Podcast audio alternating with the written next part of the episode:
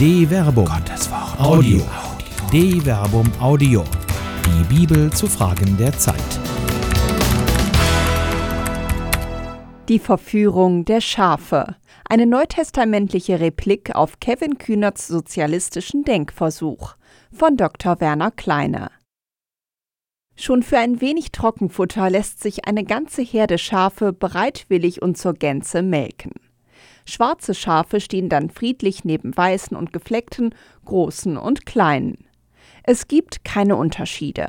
Wenn alle aus dem einen gemeinsamen Trog fressen können, den Kopf eingespannt in das Joch, das alle zu gleichen macht, dann gibt das Schaf gerne die Milch, die den Wert des Futters mehrt. Alle sind dann gleich an den Produktionsmitteln beteiligt und merken doch nicht, dass der Bauer gleicher als die Herde ist und seine ganz eigenen Ziele verfolgt. Vielleicht ist das gemeinsame Fressen ja sogar das Geheimnis hinter dem merkwürdigen Verhalten des Hirten im Gleichnis vom verlorenen Schaf, der die 99 Schafe wahlweise in den Bergen, vergleiche Matthäus Kapitel 18 Vers 12 bis 13 oder in der Wüste, vergleiche Lukas Kapitel 15 Vers 4 bis 7 ohne jede Aufsicht und Sicherung zurücklässt, um das eine zu suchen.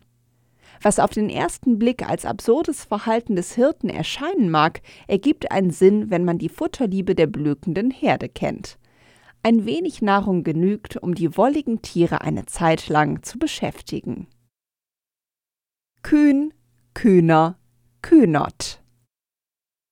Der Vorsitzende der Jungsozialisten, Kevin Kühnert, hat der Wochenzeitschrift Die Zeit ein Interview gegeben und sich, welche Überraschung für einen Jungsozialisten, als Sozialist geoutet. Und nicht nur das politische Establishment in Deutschland steht Kopf. Ungeachtet der Tatsache, dass der Juso-Vorsitzende zwar über die Macht des Wortes, weder aber über die eines politischen Mandates noch einer besonderen Weisungsbefugnis der SPD als Mutterpartei gegenüber verfügt, scheinen die professionellen Kaffeesatzleser der Gegenwart allein schon aufgrund eines Gedankenspiels, das indes noch durch die suggestive Fragetechnik der Interviewer evoziert wurde, eine unmittelbar bevorstehende grundlegende gesellschaftliche Umwälzung anzunehmen. Was aber ist genau geschehen?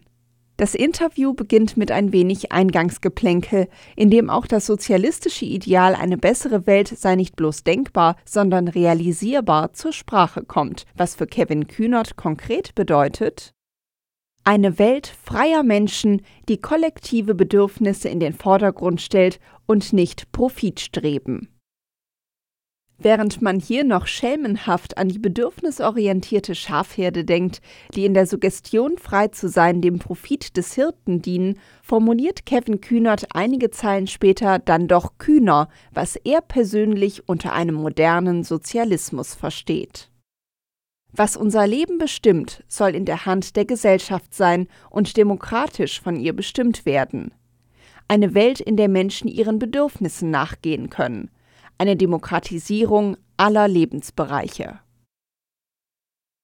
In der Tat muss man die Zeilen genau lesen, denn Kevin Kühnert redet hier nicht einfach von Verstaatlichung, sondern von Vergesellschaftung und Demokratisierung. Das bleibt freilich immer noch diffus, sodass die Interviewer den Interviewten weiter in eine Richtung drängen, sodass alles schließlich auf das sozialistisch intendierte Gedankenspiel einer Kollektivierung von Unternehmen wie BMW hinausläuft. Wohlgemerkt, nicht Kevin Kühnert bringt diese Assoziation ein. Sie wird durch die Interviewfragen intendiert, wenn nicht gar souffliert. So oder so, schließlich kulminiert das kühne Gedankenspiel in Kühnerts Antwort auf die Frage, ob er eine Kollektivierung von Unternehmen wie BMW anstrebe. Auf demokratischem Wege ja. Mir ist weniger wichtig, ob am Ende auf dem Klingelschild von BMW staatlicher Automobilbetrieb steht oder genossenschaftlicher Automobilbetrieb oder ob das Kollektiv entscheidet, BMW braucht es in dieser Form nicht mehr. Die Verteilung der Profite muss demokratisch kontrolliert werden. Das schließt aus, dass es einen kapitalistischen Eigentümer an diesem Betrieb gibt. Ohne eine Form der Kollektivierung ist eine Überwindung des Kapitalismus überhaupt nicht denkbar.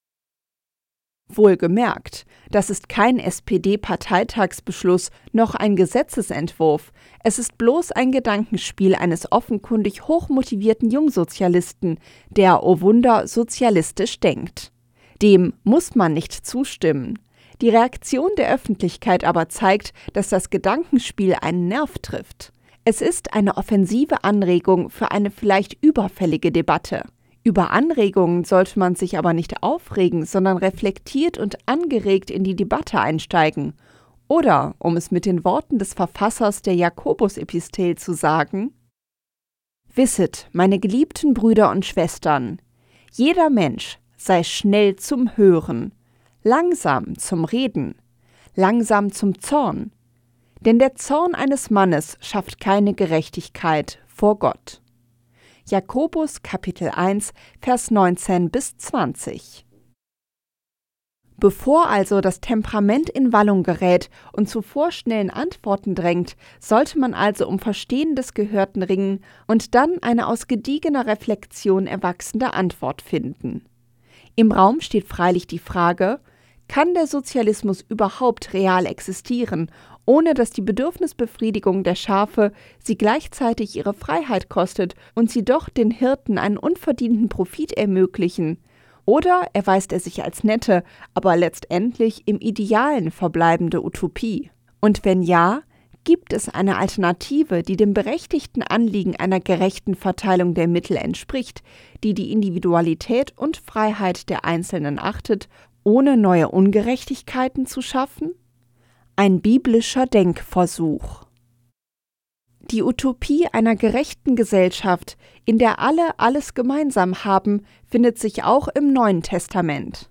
Es ist Lukas, der in der Apostelgeschichte ein solches Idealbild der christlichen Urgemeinde zeichnet, wenn er im Anschluss an die Pfingstpredigt des Petrus und die ersten Taufen schreibt alle wurden von Furcht ergriffen, und durch die Apostel geschahen viele Wunder und Zeichen. Und alle, die glaubten, waren an demselben Ort und hatten alles gemeinsam. Sie verkauften Hab und Gut und teilten davon allen zu, jedem so viel, wie er nötig hatte. Tag für Tag verharrten sie einmütig im Tempel, brachen in ihren Häusern das Brot und hielten miteinander Mahl in Freude und Lauterkeit des Herzens. Sie lobten Gott und fanden Gunst beim ganzen Volk. Und der Herr fügte täglich ihrer Gemeinschaft die hinzu, die gerettet werden sollten. Apostelgeschichte Kapitel 2 Vers 43 bis 47 Lukas schaut mit einem zeitlichen Abstand von gut 50 Jahren auf die von ihm geschilderten Ereignisse zurück. Die Zustände sind in der Tat zu schön, um wahr zu sein. Wahrscheinlich hält Lukas seiner eigenen Gemeinde ein solches Idealbild vor Augen, weil die Zustände in dieser Gemeinde so völlig anders sind. In der Tat findet man in den christlichen Gemeinden der zweiten und dritten Generation zahlreiche Repliken auf solche sozialen Missstände, die oft auf einen müde gewordenen Glauben und gelähmten Glaubenseifer zurückgeführt werden. So mahnt der Verfasser der Jakobus-Epistel schon im Eingangskapitel ein reiner und makelloser Gottesdienst ist es vor Gott, dem Vater, für Waisen und Witwen in ihrer Not zu sorgen und sich unbefleckt von der Welt zu bewahren. Meine Brüder und Schwestern, haltet den Glauben an unseren Herrn Jesus Christus, den Herrn der Herrlichkeit, frei von jedem Ansehen der Person. Wenn in eure Versammlung ein Mann mit goldenen Ringen und prächtiger Kleidung kommt, und zugleich kommt ein Armer in schmutziger Kleidung, und ihr blickt auf den Mann in der prächtigen Kleidung und sagt, Setzt du dich hier auf den guten Platz, und zu dem Armen sagt ihr, Du stell dich oder setz dich dort zu meinen Füßen.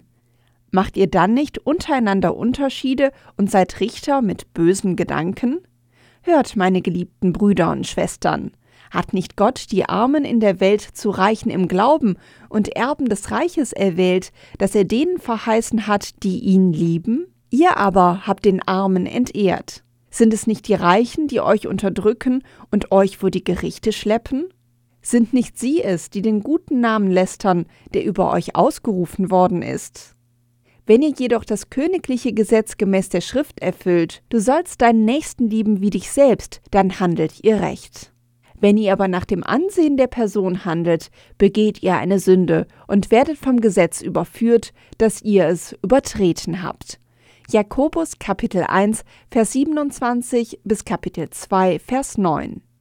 Auch der Autor des Schreibens an die Hebräer sieht sich zu abschließenden Mahnungen gezwungen, die nur dann Sinn machen, wenn das so angemahnte gerade nicht dem gegenwärtigen Zustand der adressierten Gemeinde entspricht. Die Bruderliebe soll bleiben. Vergesst die Gastfreundschaft nicht, denn durch sie haben einige, ohne es zu ahnen, Engel beherbergt. Denkt an die Gefangenen, als wärt ihr mitgefangen, denkt an die Misshandelten, denn auch ihr lebt noch in eurem irdischen Leib. Die Ehe soll von allen in Ehren gehalten werden, und das Ehebett bleibe unbefleckt, denn Unzüchtige und Ehebrecher wird Gott richten. Euer Lebenswandel sei frei von Habgier. Seid zufrieden mit dem, was ihr habt, denn Gott selbst hat gesagt, ich werde dich keineswegs aufgeben und niemals verlasse ich dich.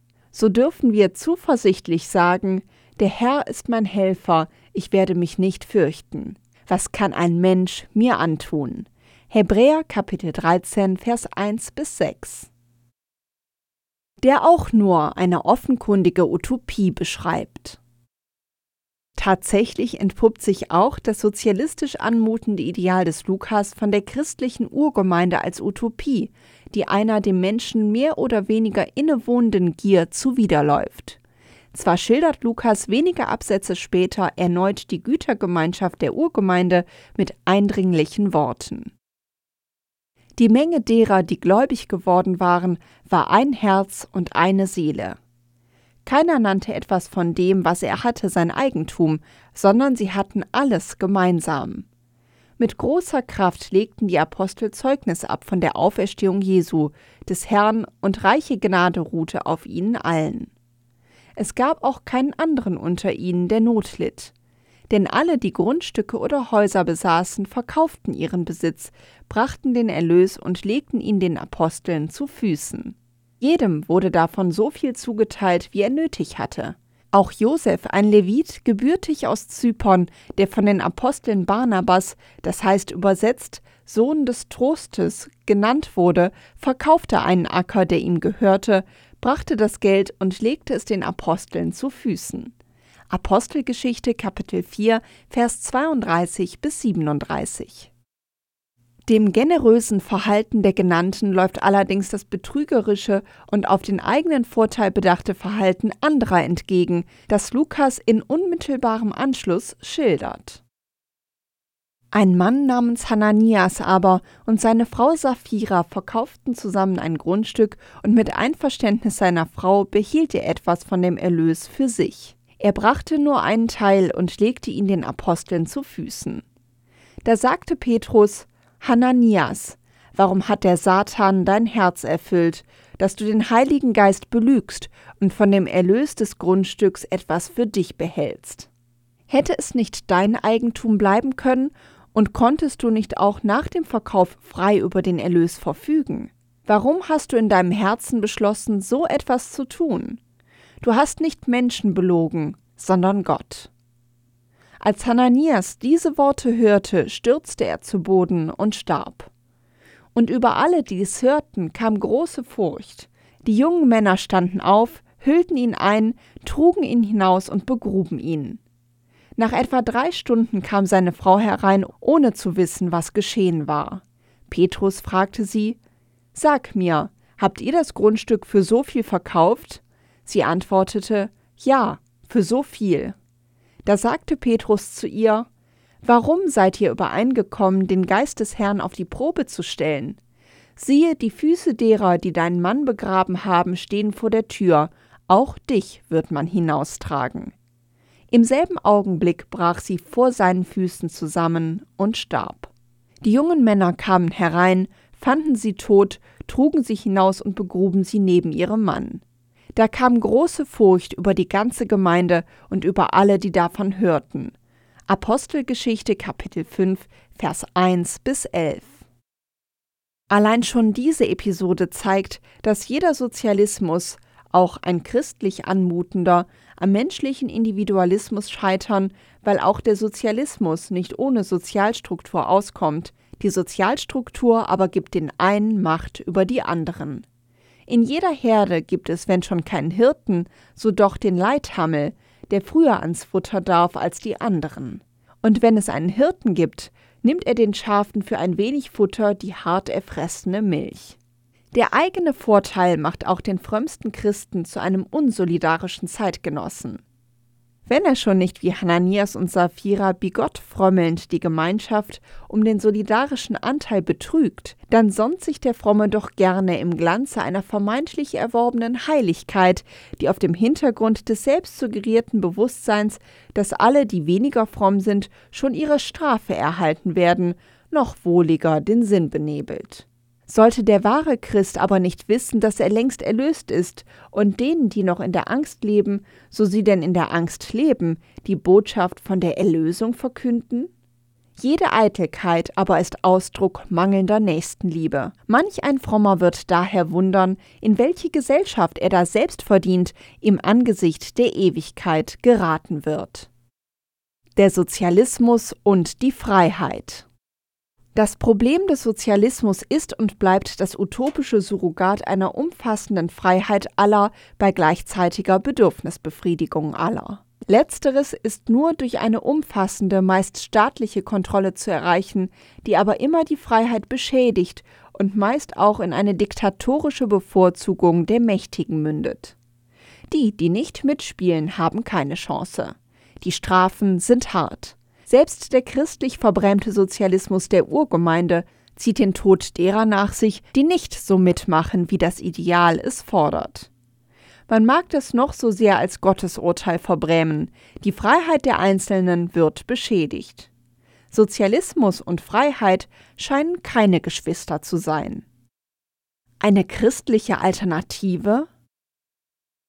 Auch in den paulinischen Gemeinden scheint das auf Nächstenliebe gegründete Ideal einer Gütergemeinschaft wenigstens als Ansporn existiert zu haben, freilich in einer durch die real existierenden Verhältnisse geschliffenen Form. So geht es im Philemonbrief um die Rückschickung des Sklaven Onesimus zu seinem Herrn Philemon. Paulus beweist angesichts der herrschenden gesellschaftlichen Verhältnisse, die den historischen Kontext des Philemonbriefes ausmachen, Realitätssinn, wenn er schreibt: Ich schicke ihn zu dir zurück, ihn, das bedeutet mein Innerstes. Ich wollte ihn bei mir behalten, damit er mir an dieser Stelle dient in den Fesseln des Evangeliums. Aber ohne deine Zustimmung wollte ich nichts tun. Deine gute Tat soll nicht erzwungen, sondern freiwillig sein. Denn vielleicht wurde er deshalb eine Weile von dir getrennt, damit du ihn für ewig zurückhältst, nicht mehr als Sklaven, sondern als weit mehr, als geliebten Bruder. Das ist er jedenfalls für mich, um wie viel mehr dann für dich, als Mensch und auch vor dem Herrn. Wenn du also mit mir Gemeinschaft hast, nimm ihn auf wie mich. Wenn er dich aber geschädigt hat oder dir etwas schuldet, setz das auf meine Rechnung. Philemon, Vers 12 bis 18. Der Sklave bleibt Sklave, der Herr bleibt Herr. Was aus heutiger Sicht nach gerade unchristlich anmutet, bildet die gesellschaftliche Realität ab, in der Paulus existiert. Er kann sie nicht einfach ändern, und doch schafft er eine neue Realität, für die er persönlich eintritt. Er verbürgt sich für den Schwachen und Rechtlosen. Er nimmt seine möglichen Schulden auf sich. Durch diese Bürgschaft macht er aus dem Sklaven einen Bruder. Zuerst für sich, durch die Gemeinschaft, griechisch Koinonia, die ihn mit des Sklavenherrn Philemon verbindet, dann aber auch mit dem Herrn. Das Verhältnis Herr-Sklave bleibt bestehen und wird doch so anders. Es ist die praktische Konsequenz, die das bewirkt. Eine Praxis, die jede Utopie übersteigt. Im Tun wird die Utopie zur Realität, die Vision zur Wirklichkeit. Hier wird Gemeinschaft nicht behauptet, sondern gelebt. Im Eintreten des Starken für den Schwachen und das, obwohl der Starke selbst als Gefangener in keiner Situation der Stärke ist. Wenn das keine Solidarität ist. Solidarität. Freilich ist auch das solidarische Eintreten der Starken für die Schwachen an sich ein Ideal, das nur allzu oft an der Wirklichkeit scheitert. Paulus selbst muss diese Erfahrung machen. Während er über die Gemeinde von Philippi sagen kann, er sei mit ihr im Geben und Nehmen verbunden, vergleiche Philipper Kapitel 4 Vers 15, muss er in Korinth beobachten, wie selbst beim Herrenmahl die Starken die Schwachen übervorteilen.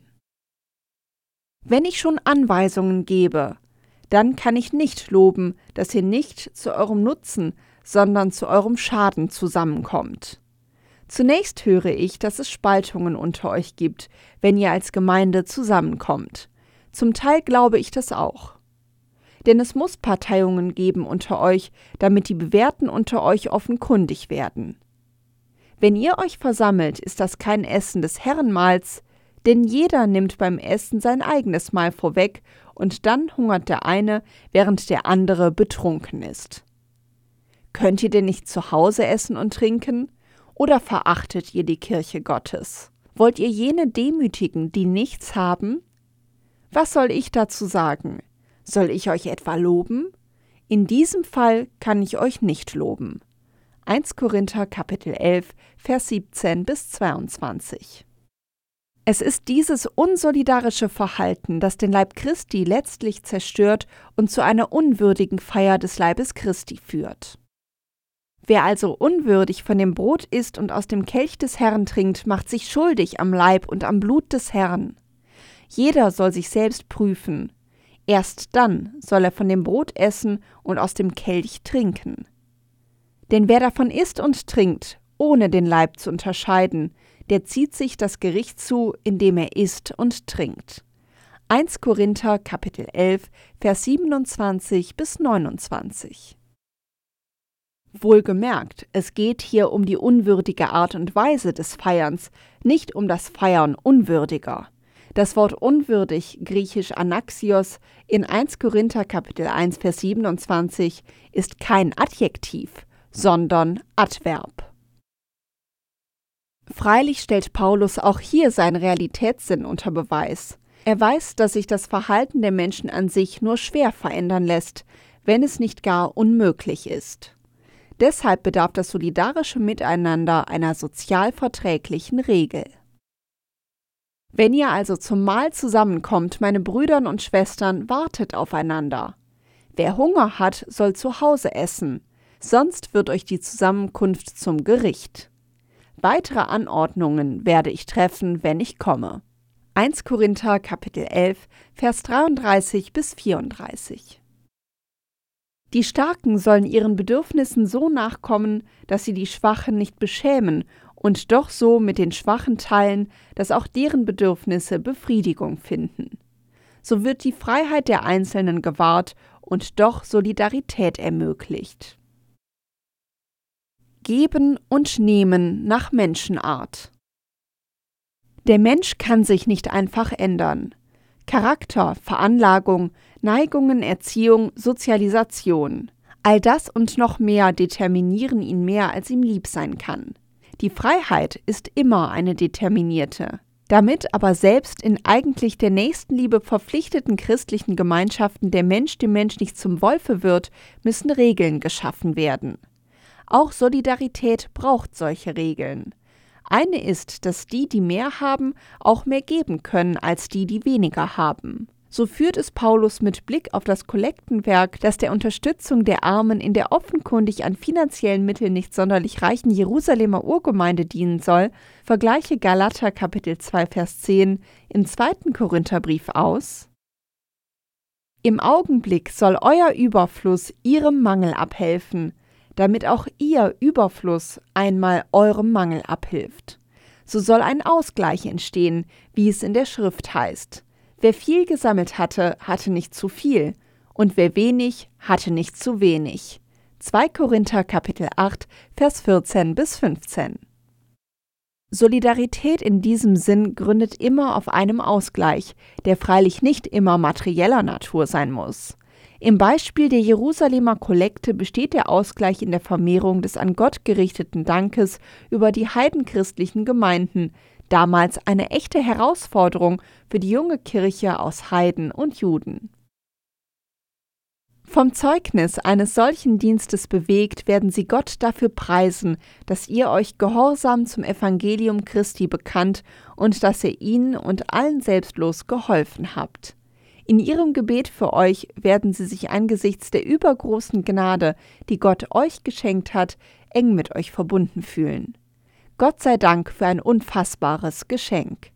2 Korinther Kapitel 9, Vers 13 bis 15 Solidarität beruht also im Unterschied zum Sozialismus auf einer Wechselwirkung zwischen Starken und Schwachen. Die Starken geben, damit die Schwachen leben können.